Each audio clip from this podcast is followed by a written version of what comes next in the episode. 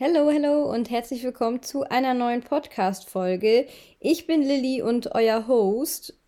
Muss man das eigentlich immer sagen? Ich frage mich das immer, ob das äh, interessant ist oder nicht, weil mir ist es halt eigentlich egal, wenn ich Podcast höre.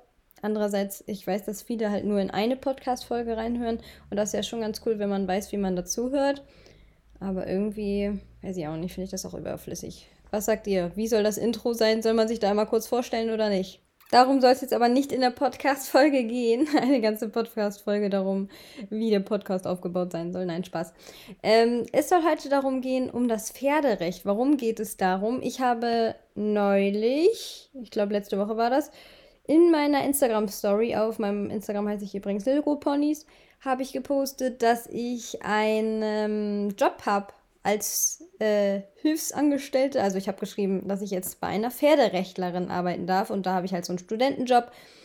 Und ähm, ja, da ist mir halt aufgefallen, also auf meinem Account war es jetzt nicht so groß, da hat bestimmt auch eine oder zwei gefragt, aber ähm, vor allem auch in der Kanzlei, ich war jetzt ja in der Strafrechtskanzlei und da habe ich das halt auch erzählt, dass ich mich bei einer Pferderechtlerin bewerbe. Und da haben die gesagt, also hat einer einen Referendar, der auch schon Doktortitel hat, also jetzt auch nicht unwissend ist oder so, ähm, aber einfach gar keine Pferdeberührungspunkte hatte. Und der meinte, was? Es gibt dafür ein eigenes Rechtsgebiet. Und ja, aus diesem Grund wollte ich jetzt einfach mal heute so ein bisschen die Tätigkeitsfelder von Pferderechtlern vorstellen, beziehungsweise allgemein das Pferderecht vorstellen und euch mal ein bisschen was darüber erzählen, weil ich, wie gesagt, ab nächsten Monat ähm, da einen Job habe und mich da schon richtig doll drauf freue. Das Coolste ist einfach, dass ich mich wirklich nur auf das Pferderecht konzentrieren darf. Also sie macht noch ein anderes Rechtsgebiet. Allerdings ähm, braucht sie ganz, ganz dringend Unterstützung im Pferderecht. Und ich meinte, ich kann natürlich auch das andere Rechtsgebiet machen, weil natürlich interessiert mich alles, was so mit Recht zu tun hat. Ich studiere ja auch Jura und äh, studiere ja auch schon relativ lange. Also ein bisschen Ahnung habe ich schon. Also ich will jetzt nicht sagen, dass ich irgendwie Ahnung hätte, aber ja, doch schon so ein ganz bisschen ähm, Einblick habe ich vielleicht schon ein bisschen. Und ja, dann interessieren mich natürlich auch andere Rechtsgebiete. Ähm, Gerade auch im Hinblick darauf, dass ich das ja vielleicht auch später machen möchte, werde ich mich vielleicht auch nicht nur auf Pferderecht spezialisieren, weil es eben ein sehr, sehr nischiges Thema ist, aber da komme ich auch gleich noch drauf. Auf jeden Fall ähm, ja, hat sie auch noch ein anderes Rechtsgebiet, aber sie meinte, sie sucht auf jeden Fall für Pferderecht. Und das finde ich natürlich richtig cool, weil ich so mein Hobby, also die Pferde und ähm, ja, mein Job in Anführungsstrichen, ich studiere ja noch, aber mein vielleicht später Job damit verbinden kann. Und äh, auch obwohl ich jetzt aktuell nicht so viel mit den Pferden zu tun habe, also klar, ich habe ja meine Pferde noch, aber ich habe mich ja dazu entschieden, mich jetzt das kommende Jahr wirklich aufs Studieren zu konzentrieren. Und ja, dass ich dann trotzdem irgendwie so ein bisschen was mit Pferden zu tun habe, da bin ich schon richtig, richtig gespannt drauf und freue mich richtig doll. Und ja, werde euch natürlich auch versuchen, so ein bisschen Einblick zu geben. Natürlich gibt es da auch Verschwiegenheitspflichten und ähm, ja, kann ich euch natürlich nicht äh, haargenau irgendwie was erzählen. Aber ja, ich denke, ich kann euch da auch bestimmt auch ein bisschen mitnehmen und vielleicht gibt es auch was Spannendes mal zu erzählen. Wenn ich das anonymisiere, denke ich, geht das auch klar. Ähm, muss ich natürlich aber abklären. Aber ja, was ist Pferderecht überhaupt? Also Pferderecht ist natürlich kein eigenständiges Rechtsgebiet und wird auch nicht an den Unis gelehrt, leider. Das wäre cool, wenn es da mal eine AG geben würde oder irgendwie sowas. Also eher so ein Spezialrechtsgebiet, was sich durch verschiedene oder aus verschiedenen Rechtsgebieten wie Zivilrecht, Strafrecht, Verwaltungsrecht, Verkehrsrecht und Tierschutzrecht zusammensetzt. Und das Besondere eben am Pferderecht ist, dass man dieses klassische juristische Können oder Wissen haben muss und natürlich aber auch das Fachwissen ähm, mit Pferden. Das hat mir auch ähm, bei meinem Bewerbungsgespräch hat sie mir halt auch gesagt, dass sie halt wirklich, dass es nicht ganz so einfach ist, da jemanden einzustellen. Ähm, vielleicht für so eine kleine Hilfstätigkeit, die ich da jetzt mache, schon. Aber es, man kann halt nicht jemanden einstellen, der gar keine Ahnung von Pferden hat, weil das einfach viel zu schwierig wäre, da sich einzulesen. Also es würde, glaube ich, viel zu lange dauern. Und es kommt dann halt auch häufig auf Fragen zum Beispiel an, wie inwiefern ist jetzt irgendwie eine Knochenzyste für ein Pferd, ähm, also ist das ein Mangel an dem Pferd sozusagen. Und wenn man dann erstmal googeln muss, was ist überhaupt eine Knochenzyste? Okay, natürlich kann es da auch zu Krankheiten kommen, wo auch ich bestimmt nicht weiß, was das ist. Aber ich könnte jetzt ungefähr einschätzen, wie kritisch ist eine Knochenzyste, ist das überhaupt was, worüber man sich streiten kann? Ist das vielleicht irgendwie nur sowas wie, was weiß ich, ein Haak schief oder ist es halt wirklich ein gravierender Mangel, wo dann auch wirklich äh, Erfolgsaussichten bei zum Beispiel einem Zurückgeben von einem Pferd stattfindet, sozusagen. Und dafür ist es halt wichtig, dass man halt auch dieses Fachwissen mit Pferden hat und eben mit dem Rechtsgebiet oder mit ähm, das rechtliche Hintergrundwissen. Und ja, da bin ich auch schon sehr gespannt, was da auf mich zukommt. Was ist das Besondere an Pferderecht? Pferderecht ist natürlich ähm, einmal ganz besonders, weil es so ist, dass das BGB Anwendung findet ähm, und laut Gesetz sozusagen, also seit noch 90a sind Tiere keine Sachen, aber sie werden halt so behandelt wie Sachen. Und so ist es halt schwierig, zum Beispiel, du musst halt theoretisch ein Pferd wie ein Gebrauchtwagen oder so behandeln. Aber ein Pferd ist ja kein Gebrauchtwagen, das steht ja nicht nur in der Garage, sondern das kann auch selber Sachen machen, kann sich auch selber ein Bein kaputt treten, im Gegensatz zu einem Auto, was halt nicht selber macht. Und deswegen muss man da halt auch einiges beachten und da, dafür ist halt auch dieses Hintergrundwissen natürlich gut.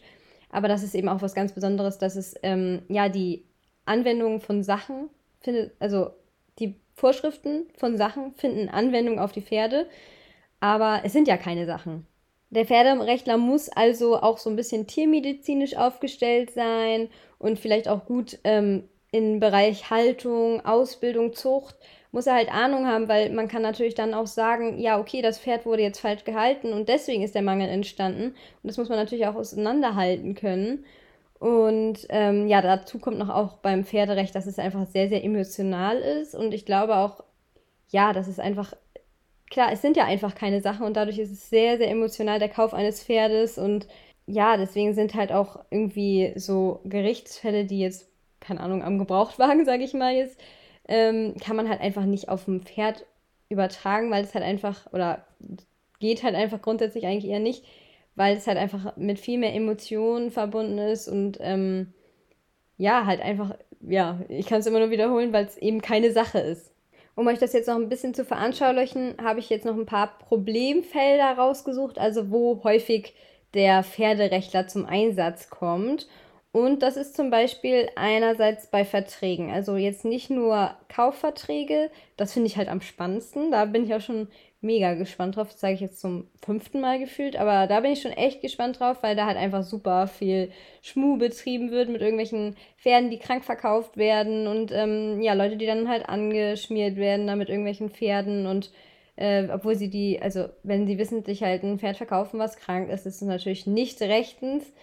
Und ähm, ja, da kommt es halt auf die Kaufverträge an, ob das da drin ähm, festgeschrieben ist, wie die Eigenschaft von dem Pferd sein soll. Dann geht es natürlich auch um Einstellerverträge, Beritt- oder Kommissionsverträge, ähm, ja, jegliche Streitigkeiten, die bei hierbei aufkommen könnten. Also ja, kann ich den Stall, ähm, kann, muss ich aus dem Stall rausgehen, wenn ich mein Pferd nicht impfen möchte und es steht im Einstellervertrag oder kann ich äh, auch mein Pferd einfach wegnehmen oder muss ich jetzt noch die Miete zahlen, obwohl ich jetzt schon gehe. Also es, ja, es setzt sich halt zusammen aus mehreren Verträgen natürlich. Und übrigens ist es auch so, dass ähm, selbst wenn ihr ein Einsteller seid und keinen Vertrag unterschrieben habt, habt ihr natürlich trotzdem einen Vertrag.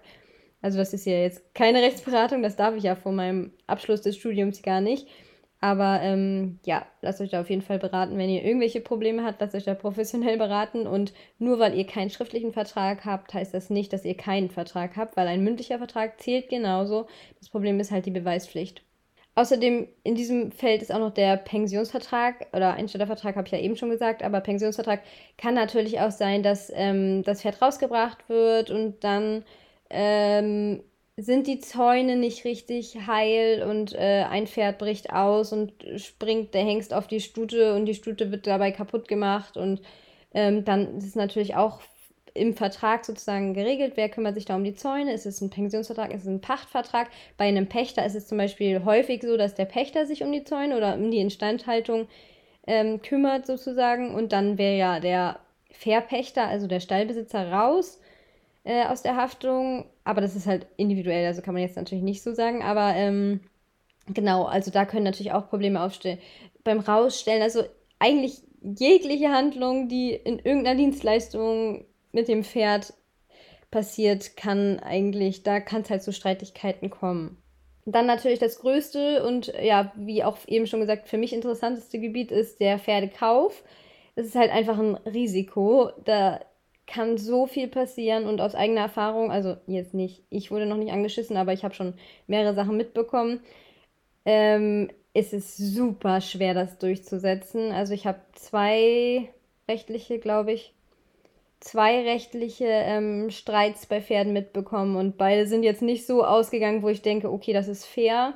Und das zieht sich halt über Jahre. Also es ist so anstrengend, irgendwie einen Pferdeverkauf rückgängig zu machen, wenn man sich nicht versteht. Also wenn der ähm, Händler meistens ist es dann ja oder Pferdeverkäufer, muss jetzt ja kein Händler sein, aber wenn er das Pferd nicht zurücknimmt und äh, da gar nicht mit sich reden lässt, dann wird es richtig schwierig das zieht sich über Jahre. Die Pferde stehen halt einfach nur rum, werden nicht gepflegt oder das Problem ist, man kann ja mit dem Pferd dann nichts machen. In der, in der Zeit, wo der Rechtsstreit sozusagen gilt, würde ich halt das Pferd auch nicht reiten, weil wenn dann irgendwie noch was passiert oder keine Ahnung, oder einem selber was passiert, dann ist das ja total doof, weil das Pferd steht sozusagen in der Schwebe. Keiner weiß, wem das so richtig gehört und ähm, ja, das ist halt echt schwierig, das durchzusetzen, weil es halt eben Lebewesen sind. Die stehen dann halt einfach rum und ähm, ja, natürlich werden die irgendwie noch gepflegt oder so oder erhalten, sag ich mal. Aber das ist, oh, das ist echt, also den Pferdekauf finde ich halt echt interessant, weil auch nach Nachkauf kann halt einfach so viel passieren. Selbst ein Jahr danach, klar, es wird immer schwerer, je länger die Zeit danach sozusagen vergangen ist. Aber ähm, ja, selbst ein Jahr danach oder so, wenn dann irgendwas rauskommt und dann hat man das Pferd natürlich schon lieb gewonnen und ja, dann natürlich auch interessant ähm, während des Probereitens, dass es dann auf einmal ein ganz anderes Pferd ist und ja, halt alle diese Streitigkeiten um das Thema Kauf sind eben auch natürlich Aufgabe des Pferderechtlers und natürlich dann auch sachverständige Tierärzte, die dann herausfinden, so bestand das schon vorher oder nicht und ähm, ja, ganz, ganz schwierig sind Rittigkeitsmängel. Da wurde auch gerade, also nicht gerade, aber vor, ich glaube, einem Jahr oder so, wurde da auch irgendwie was vom BGH entschieden, dass die Rittigkeit einfach ganz, ganz schwer, ich sag mal, wenn ihr ein Pferd zurückgeben wollt wegen Rittigkeitsproblemen, dann wird es eigentlich echt schwierig, weil das natürlich die Rittigkeit sehr, sehr maßgeblich davon abhängt, wie das Pferd gearbeitet und gehalten wird. Und ich glaube, das habe ich hier sogar schon mal gesagt, dass ich die Entscheidung eigentlich auch echt ganz gut finde, weil natürlich kannst du halt nicht erwarten, wenn du ein Pferd kaufst, dass das irgendwie zwei Jahre lang danach immer noch mega gut zu reiten ist. Klar, wenn es irgendwie sein Wesen komplett verändert, dann ist es natürlich auch was anderes, als wenn es einfach nur irgendwie immer unrittiger wird. Aber ich sehe das ja schon bei, bei unseren Chatties, wenn die irgendwie zwei Wochen von irgendwie unsicheren Personen oder Kindern oder so gemacht wurden, dann sind die danach auch schon irgendwie bösartig gefühlt ähm, wenn die halt alleine gemacht wurden. Und das ist halt einfach maßgeblich davon abhängig, wer mit diesem Pferd umgeht. Und ja, deswegen finde ich diese Entscheidung mit dem Rittigkeitsmangel eigentlich ganz gut. Gerade auch im Hinblick darauf, dass ich natürlich auch schon das ein oder andere Pferd verkauft habe. Und natürlich, die sehen halt auch anders aus. Alle, alle, die bei uns gekauft haben, sind ja zufrieden. Das ist es nicht. Aber ja, ich würde es halt schwierig finden, wenn man dann einfach sagen kann, nach zwei Jahren oder nach einem Jahr, ja, irgendwie ist das Pferd jetzt irgendwie anders zu reiten und jetzt möchte ich es gerne zurückgeben. Ja, aus diesem Grund finde ich halt diese Rittigkeitsentscheidung ganz gut. Aber es können natürlich auch Sachen verschwiegen werden, wie irgendwie Kissing Spines oder Entzündungen. Also ja, maßgeblich sind halt diese Kissing Spines, glaube ich, echt so ein ganz extremes Beispiel, was halt immer ähm, ja so ganz äh, zentral ist. Ja, und der Pferderechtler unterstützt dann natürlich Verkäufer oder Käufer bei der Durchsetzung dieser Ansprüche und berät ihn halt. Dann sind natürlich auch so Sachen wie Versicherungen ähm, interessant für den Pferderechtler. Also ähm, reißt sich das Pferd auf dem Turnier los und verletzt dabei jemanden oder rennt in ein Auto, was man sich ja überhaupt nicht vorstellen mag, aber rennt auf einer Autobahn und da crashen irgendwie, keine Ahnung, fünf äh, Autos ineinander, dann ist natürlich ähm, ja die Frage der, nach der Versicherung ähm, ganz, ganz groß und ja, auch wer das durchsetzt, ist dann natürlich der Pferderechtler oder der da beratend Hilfe Hilfestellung leisten kann. Vielleicht auch schon vor der Versicherungsabschluss. Also ähm, da lohnt es sich natürlich auch, da mal irgendwie sich ein bisschen beraten zu lassen, ob das jetzt überhaupt alles abgedeckt ist. Ob ich zum Beispiel ist bei Versicherungen auch ganz wichtig, immer nachzuschauen, ob man mit Halfter spazieren gehen kann. Das ist wohl bei ganz vielen Versicherungen nicht abgedeckt, dass man nur mit Trense spazieren gehen darf. Ähm, ja, da lohnt sich natürlich auch immer vorher noch eine kleine rechtliche Beratung, sofern man sich das leisten kann. Am besten ist natürlich, wenn man eine äh, Rechtsschutzversicherung hat. Dann sind natürlich auch so die Haftungen von Tierärzten interessant, zum Beispiel, wenn jetzt ähm, eine Zwillingsträchtigkeit übersehen wird, fahrlässig, ähm, dann natürlich, ob der Tierarzt dann haften kann. Oder zum Beispiel bei Reitunterricht, ob der Reitlehrer haftet. Ähm, Reitbeteiligungen sind auch mega wichtig. Also da informiert euch auch, wenn ihr eine Reitbeteiligung habt oder haben, also nehmen wollt sozusagen, also eine, auf eurem Pferd eine Reitbeteiligung vergeben wollt. Ganz, ganz schwierig, vor allem an Personen unter 18. Das ist echt schwierig, da irgendwie ähm, aus der Haftung rauszukommen, wenn man an Personen unter 18 die Pferde verleiht sozusagen. Deswegen nehmen ja auch ganz, ganz viele nur ab 18 ähm, Reiter und auch schwierig sind manchmal solche Generalausschlussklauseln. Also wenn ihr reinschreibt, ja, das folgt auf eigene Gefahr. Ja, ist schwierig, vor allem wenn die Person unter 18 ist. Ähm, ja, ist, also eigentlich ist es natürlich wirklich am besten, wenn man sich irgendwie einen Vertrag von ähm, einem Pferderechter oder so aufsetzen lässt. Andererseits natürlich kenne ich auch die Realität. Also eigentlich kenne ich, glaube ich, kaum jemanden, der da wirklich einen schriftlichen Vertrag drüber hat ähm, wer sein Pferd da irgendwie als Reitbeteiligung hat und ähm, kann das natürlich auch in gewissem Maße verstehen. Grundsätzlich ist es ja auch so, also es gibt ja diesen Spruch irgendwie, mit den richtigen Menschen brauchst du keinen Vertrag und mit den falschen Menschen bringt dir der Vertrag eh nichts. Und das sehe ich halt auch so. Ist natürlich jetzt super schädlich, das irgendwie hier zu sagen, weil das natürlich irgendwann mal mein Beruf sein wird und ich an solchen Leuten, die einen Vertrag haben, ja auch verdiene. Aber ähm, ja, grundsätzlich muss es ja passen und äh, der beste Vertrag ist, also bringt einem wenig, wenn es einfach die falschen Leute sind. Aber man kann es dann natürlich rechtlich durchsetzen. Aber in Deutschland ist natürlich auch Recht haben und Recht bekommen auch nochmal schwierig. Und das Schlimmste ist an diesem rechtlichen Durchsetzen einfach die lange Zeit. Ne? Es dauert einfach so lange, bis man irgendwas durchgesetzt hat. Also ich habe auch einen rechtlichen Streit mit einer Person und das geht jetzt einfach seit 2018. Ende 2018 geht dieser rechtliche Streit und der ist immer noch nicht durchgesetzt. Die Person schuldet mir im Wert von einem fünf, fünfstelligen Betrag Geld und es ist einfach immer noch nicht durchgesetzt. Und ähm, ja, ihr seht, und das geht halt um was schon Wichtigeres. Also es ist jetzt nicht irgendwie kleine popelige Sache, sondern es ist halt ein fünfstelliger Betrag und ich habe da auch eine Rechtsanwältin an der Hand. Also bitte jetzt keine Tipps oder so.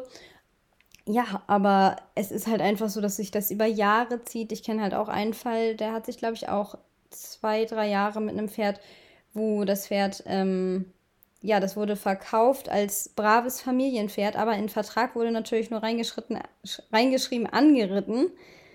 Und ähm, ja, unter anderem hat es auch noch so ein paar andere Mengen, also davon, dass es äh, extrem unrittig war, also nicht unrittig, sondern einfach Sattelzwang hatte. Ähm, eigentlich wirklich ein schönes Pferd, aber einfach Sattelzwang hatte. Und ähm, dann hatte das auch noch einen, einen Hufspalt. Und ähm, ja, das ist jetzt auch nicht durchgegangen, trotz dieses Hufspalts, weil ähm, ja, es ist halt auch manchmal nicht so schlau. Ne? Also ich habe eh abgeraten von diesem Kauf ist halt auch immer, wenn man sich dann dagegen äh, stellt, wenn einem mehrere Leute sagen, so, nee, mach das mal nicht, das ganze Internet voll ist so, nee, mach das mal nicht. Und dann äh, macht man das trotzdem. Ja, und die hat das dann halt, also die Familie haben das auch noch tüfen lassen. Also das Pferd hat eine Ankaufsuntersuchung machen lassen, aber natürlich von dem Tierarzt, der dem Händler angehört. Und das sollte man natürlich auch immer nicht machen. Das steht ja auch in jedem Ratgeber, dass man bloß einen eigenen Tierarzt nehmen soll egal was man denkt, das ist ein Auktionstierarzt gewesen. Aber da denkt man ja, okay, der ist neutral, aber nein, ist er nicht. Also einfach bitte wirklich äh, tüft mit einem neutralen Tierarzt, den keiner, also entweder ihr selber kennt den Tierarzt oder niemand kennt den Tierarzt, aber nicht der Verkäufer kennt den Tierarzt. Also das ist auch immer nicht so schlau. Naja, auf jeden Fall hat sich das auch mega lange hingezogen. Am Ende sind sie nicht damit durchgekommen. Also leider die Käufer sind nicht mit, haben kein Recht bekommen und ich weiß gar nicht, ob die jetzt in Revision gehen. Die haben zum Glück eine Rechtsschutzversicherung. Aber ähm, ja, ist natürlich einfach auch echt doof, weil das Pferd jetzt die ganze Zeit auf der Weide steht und es eigentlich ein schönes Pferd ist. Und äh, ja, jetzt immer älter wird, da einfach nur rumsteht. Klar, das lebt jetzt ein entspanntes Leben, ne? Also es lebt das gleiche Leben wie eine Zuchtstute, nur dass damit nicht gezüchtet wird, weil man darf natürlich da jetzt nichts machen. Das ist halt auch so eine Sache, man kann nicht ähm, an einem Pferd, wenn das jetzt einen Mangel hat, ihr stellt einen Mangel fest, irgendwie habt ihr es gerade gekauft vor sechs Wochen und stellt jetzt einen Mangel fest, sobald ihr das halt behandeln lasst oder so, ähm, außer es hat natürlich extreme Schmerzen oder so, dann müsst ihr das natürlich behandeln. Das sind ja tierschutzrelevante Gründe. Aber ich, so wie ich es verstanden habe, ähm, darf man halt nicht das sozusagen versuchen wegzumachen, weil das ist ja ein Beweis sozusagen für den Mangel. Und ja, wenn ihr das versucht sozusagen zu verändern, dann gelten halt diese Gewährleistungsrechte nicht mehr. Und äh, ja, also Pferdekauf, seht ihr schon, ist extrem interessant und insgesamt die Aufgabenfelder des Pferderechts äh, sehe ich als meine Zukunft. Nein, Spaß. Aber ich, ich finde es schon mega interessant. Ich könnte es mir echt vorstellen, dass ich das später mache. Hätte da auch mega Lust zu. Ich meine, es lässt sich ja auch super gut verbinden bei mir, weil ich halt einfach wirklich das Interesse an den Pferden habe und äh, auch, ich sag mal, das Fachwissen. Natürlich ist das immer ausbaufähig. Und ich bin natürlich äh, nicht in jedem Bereich da so gut belesen, aber das macht mir halt auch einfach mega viel Spaß, mich da zu belesen. Und das mache ich ja einfach in meiner Freizeit schon irgendwas über irgendwelche Pferdekrankheiten lesen oder irgendwelche Pferde und äh, irgendwelche Entscheidungen zu irgendwelchen Rittigkeitsmängeln. Und ähm, ja, das denke ich, dass es auf jeden Fall sehr interessant wird für mich, meine Zeit dort. Ich hoffe, dass es cool wird und ich hoffe, dass ich den Job auch wirklich bekomme. also ich habe jetzt schon die mündliche Zusage. Sie schickt mir noch den Kauf, äh, den Kaufvertrag sage ich jetzt schon, den ähm, Arbeitsvertrag zu. Und wenn das jetzt nicht klappt, weil ich euch das hier im Podcast erzählt habe, bevor es passiert ist, dann erzähle ich euch nie wieder hier was vorher. Also hoffe ich, dass es klappt und ähm, ja, bin gespannt und freue mich da richtig doll drauf. Wie gesagt, ich hoffe, dass ich euch irgendwie da auch mal ein bisschen Einblick geben kann. Aber versprechen kann ich es natürlich nicht, weil ähm, ja, ich kann natürlich nicht einfach alles ausplaudern.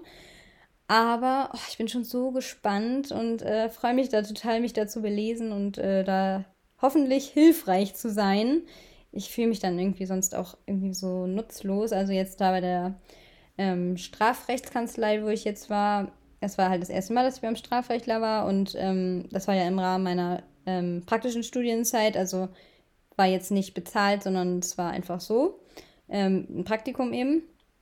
Und äh, da habe ich mich aber auch am Anfang so nutzlos gefühlt und habe mich immer gefreut, wenn ich irgendwas machen konnte, wo ich denen irgendwie so ein bisschen geholfen habe. Und am Ende konnte ich auch wirklich coole Sachen machen, wo ich ähm, Sachen halt für die Hauptverhandlung ähm, vorbereitet habe. Und wenn das halt schlecht war, dann war es halt auch in der Hauptverhandlung schlecht.